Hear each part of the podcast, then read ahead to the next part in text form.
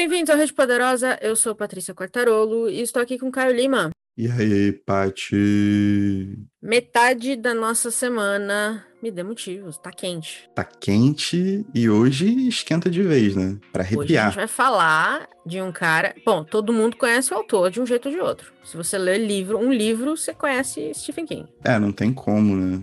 E ele é a referência da sua referência. Não tem jeito. E assim, enquanto a gente tá gravando aqui essa introdução, que tem dois minutos, se muito, ele já lançou 35 livros. Exato, e cada um com 550 páginas, sendo que 500 páginas Uhum. de cada livro são descrições caudalosas. É isso.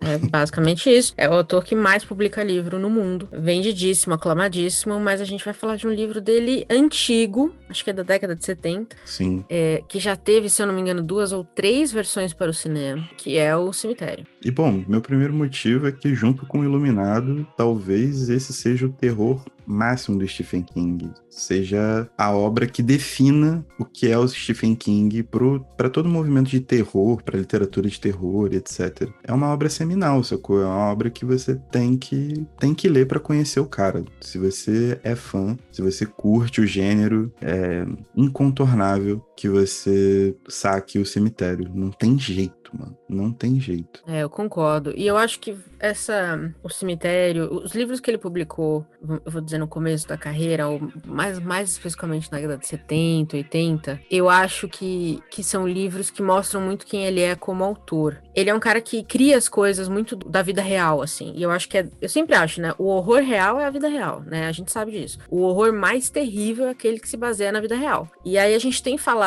essa semana, acho que ontem, principalmente, a gente falou de livros de, né, falando de maus, de camadas, e, e o Cemitério é um livro de horror que se você não busca, você não vê as camadas, mas elas estão ali, né? Porque é um livro sobre perda, que eu acho que é um terror de muita gente, é perder pessoas que você ama, é, às vezes perder o seu animalzinho de estimação que tá com você há anos na família. Então, perda tende a ser aquela coisa que suscita nas pessoas um medo real, assim, né? Então, eu acho que ele pegou isso com muita maestria year e transformou numa história terrível que questiona também assim a humanidade das pessoas, até onde você vai para lidar com esse sentimento de perda, né? Perfeitamente. Esse é meu segundo motivo. Esse é um dos livros em que o Stephen King consegue suspender o terror, porque o verdadeiro terror tá no sentimento que é muito natural e muito humano, cara. É realmente a dor da perda, não tem o que falar. Não são todos os livros dele que ele consegue fazer, mas nos livros que É, ele verdade. consegue fazer, isso vem de uma forma muito impactante. E o cemitério talvez seja a maior expressão disso, cara. É muito bom e a sensação de desconforto, o terror é muito real. Eu me senti muito mal lendo o livro. E isso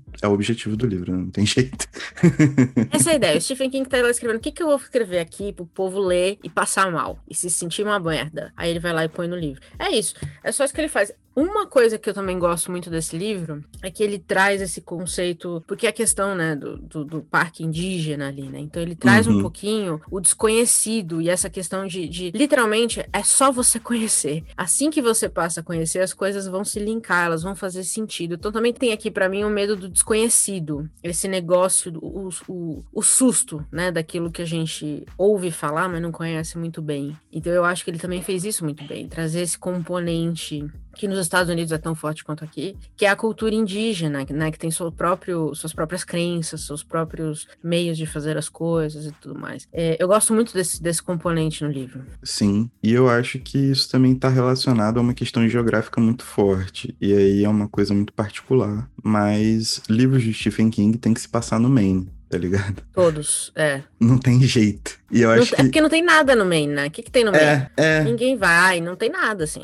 Só que se o Stephen King escrever em qualquer outro lugar, não vai ficar maneiro. Não tem jeito. É uma assinatura muito forte, cara. Ele é um cara que transformou um lugar que não tem nada em talvez a sua maior assinatura. E eu acho isso muito bizarro. Eu acho muito maneiro ao mesmo tempo. Inclusive, ele comentou, eu vi algumas entrevistas quando ele falava do cemitério, que ele baseou muito da casa, né, e da rua onde algumas coisas acontecem. Ele falou, cara, eu vi aquela avenida da minha casa, eram meus filhos brincavam ali na frente. Então, assim, é muito doido porque às vezes eu sinto que ele escreve pra exorcizar medos dele próprio, sabe? O que, que vai acontecer se meus filhos passarem por isso? Aí ele vai lá e escreve um livro lidando com isso, já antecipadamente. Não sei. Não sei se era essa a intenção aqui, mas enfim. É, faz um sentido danado. O problema é que ele é um cara que tem muito medo, né? Se for isso. A terapia é. Cinco horas de terapia por semana. Pô, Pra começar. por dia, filho. É um turno de terapia por dia. Pra começar. Meu Deus. Pois muito bem. Stephen King é Stephen King. Eu confesso que o último que eu li dele, o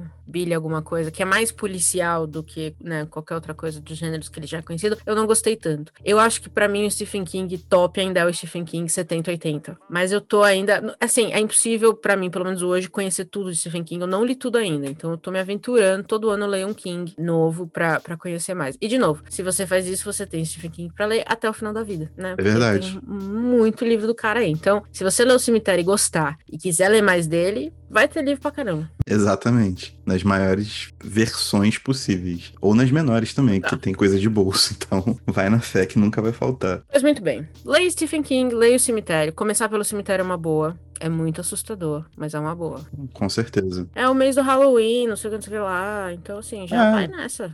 E a gente vive no Brasil também, né? Vai tomar susto com o quê? Tudo meio assustador. É, tudo meio assustador. Então, mete bronca essa coisa. Pois muito bem. Temos episódio? Temos o episódio. E tchau. Tchau.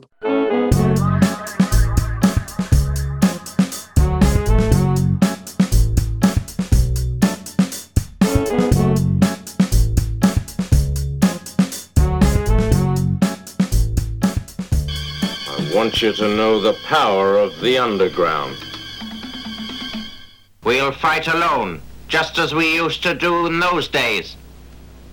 All right. Fight just like we used to do.